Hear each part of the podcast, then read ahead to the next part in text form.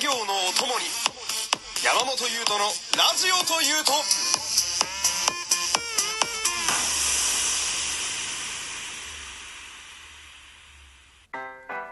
はいどうも山本優斗のラジオというと第18回です今日もよろしくお願いします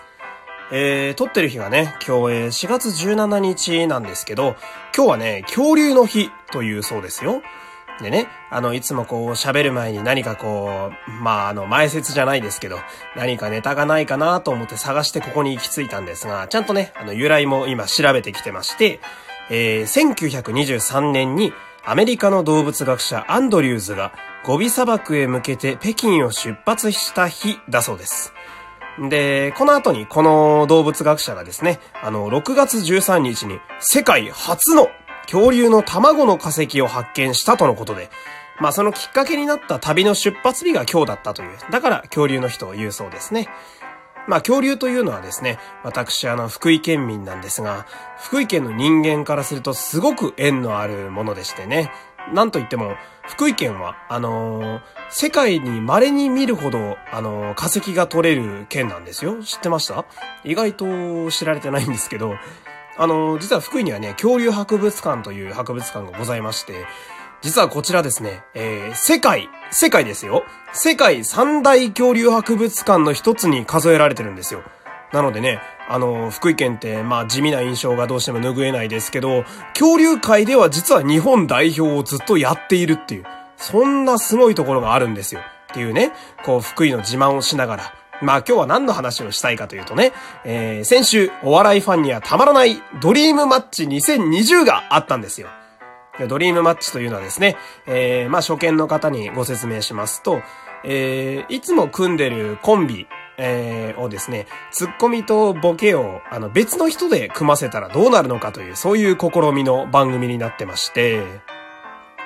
今回が、えー、バイキングさん、サンドイッチマンさん、千鳥さん、ナイツさん、オードリーさん、チョコレートプラネットさん、ハライチさん、霜降り明星、そして、えー、ピン枠で、えー、南海キャンディーズの山ちゃん、渡辺直美さん、クッキーさん、ロバート秋山さんですよ。どうすかこれ？もう、誰がどう組んでも絶対面白いみたいな組み合わせじゃないですか。で、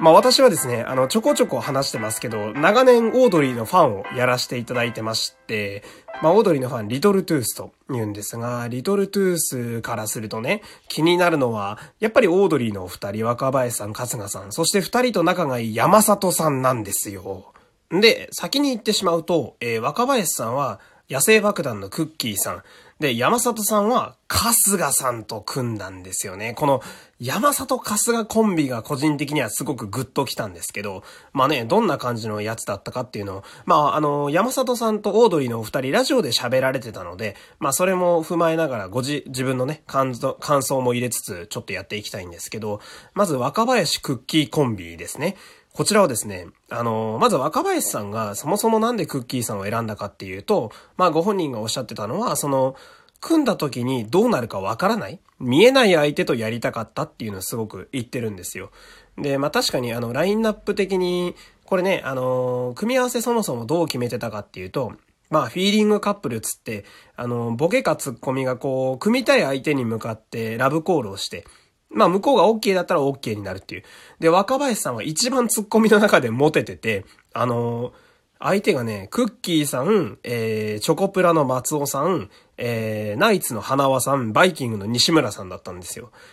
で、その中から、まあ、確かに先が見えない、どうなるかわかんないだと、どう考えてもクッキーさんでしょ？これ で、クッキーさんになったんですけど、その、まあ、若林さんがよくおっしゃってたのが、その、笑えるかどうかとか、お笑いがどうかではなくって、かっこいいかどうかで選んでるらしいんですよ。そのネタというか、あの、まあ、コントだったんですけど、ストーリーテリングというか。で、あの、これをやりたいっていうのがぐっとある方らしくって、クッキーさんは。まあ、その世界に自分もちょっと飲み込まれてみたいみたいな。でね、あの、実際やったコントがね、見れる方はちょっとどこかで見てほしいんですけど、うんとね、まあ僕が言える限りの情報だと、あの、まああらすじが、えーリトルグレイね、あの、エイリアンの、リトルグレイがいるであろう、えー部屋にヒーローっぽい格好をした若林さんとクッキーさんが忍び込むって、もう何言ってか全然わかんない。全然わかんないんですけど、でもね、めっちゃ面白くて、あの、本当に意味わかんないんだけど、本当終始意味わかんないんだけど、なんか、なんだろうな、コント見てる釣りは喜劇とかを見てる感じの印象だったんですよ。でもとにかくあれはね、うーん、まあ、どっかで見てほしい。な、これどこで見れんのかなって、なんちゃらオンデマンドとかもしあれば、それで一回見てほしいんですけど、ちょっとね、あれは、新感覚すぎるというか まあね、不思議なのが意味わかんないのに続きが見たくなるんですよね。まああれがクッキーさんの魔力というか、まざまざとちゃんと見たのが初めてだったんですけど、いやー、なんとなく若林さんのおっしゃってたことがわかるなって、先の読めない展開に飲まれてみたいっていう、そんななんか不思議な仕上がりのコントになってましたね。でね、もう一コンビ、えー、山里春日コンビですよ。こちらもね、面白くて、あのーもう選んだ経緯からすでに面白いんですけど、あの、山里さんは初めから春日さんを選ぶつもりだったらしいんですよ。ところが春日さんは、伊達さんか小峠さんと組みたかったらしいんですよね。あの、で、合わないわけですよ。で、山里さんが一方的に、えー、4回連続で春日さんを指名するんですよ。でもあのー、春日さん全部振振振ってて、おーい、待ってくれよーみたいな。俺の気持ちわかるだろ、春日俺はプライドも全部捨ててんだぞーみたいな。で、5回目でやっとは、まあ、しゃあないかっていう感じで選ばれて、ようやく組めた、そんなコンビなんですけど、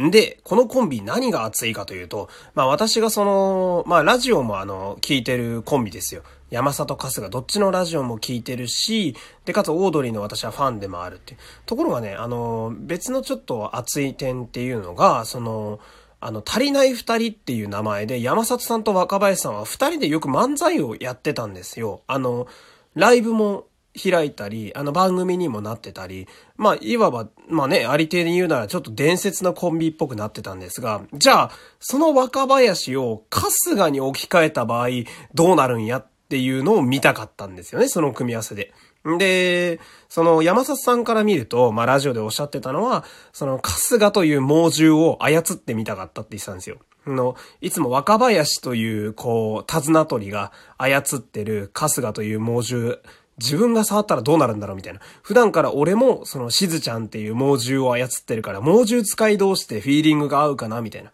て言ってたら、あのー山里さんはね、春日さんをものすごく評価してる方なんですよ。その、世間が過小評価すぎると。あいつはあんなに面白いのに、なんであんなにしょぼく見られてるんだと。で、俺だったらもっとこう、春日を面白く見せてやれるんだってずっと言ってて。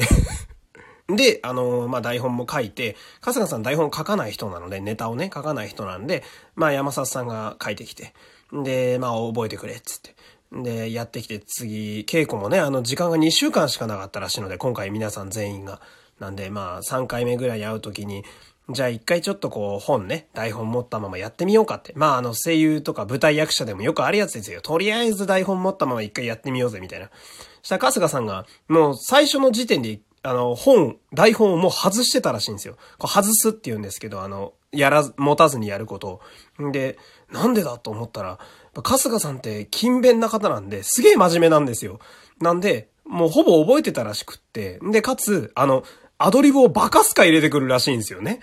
で、山里さんはもうそれに嬉しくなっちゃって、実際やったのは漫才で6分ぐらいのネタだったんですけど、あの、その、アドリブをぶち込んだ、稽古の時のネタは20分ぐらいになってたらしいんですよ。で、山里さん曰く、そっちの方が面白かったらしいんですよね。長尺の方が。で、では言うものの、うん、この一ファンから見てみると、その漫才は、なんだろうな、こう山里武士と言いますか、こう山里さんのこう、例えツッコミがガンガン炸裂しながらも、でも途中からちょっと流れが変わるんですよ。あれ？みたいな。で、普段、その、まあ、山里さんの漫才も見てるし、オードリーの漫才も見てる僕から見ても、ちょっと違うところに行ったなっていう漫才だったんで、そもそも見れただけで嬉しいんですけど、その長尺のやつのが面白いっていうんで、なんだなおさら気になるじゃないですか。なんで、まあ、このね、あの、二組ガッと紹介しましたけれども、私が言いたいのは、その、ドリームマッチ2021が待たれるという、まあこういうことですね。ぜひ、こうテレビ局の方には、来年も同じぐらい豪華な、あの、芸人たちでやってもらって、んで、来年もね、山里さんと、あの、ぜひオードリーのお二人をね、続投させていただきたいなと思って、そんな感じで熱意を持って喋ってるわけなんですけど、ちょっといつも以上にね、とっちらかってしまって本当に申し訳ないんですけれども、今日はね、この辺でお別れしたいと思います。山本優斗でした。また明日もよろしくお願いします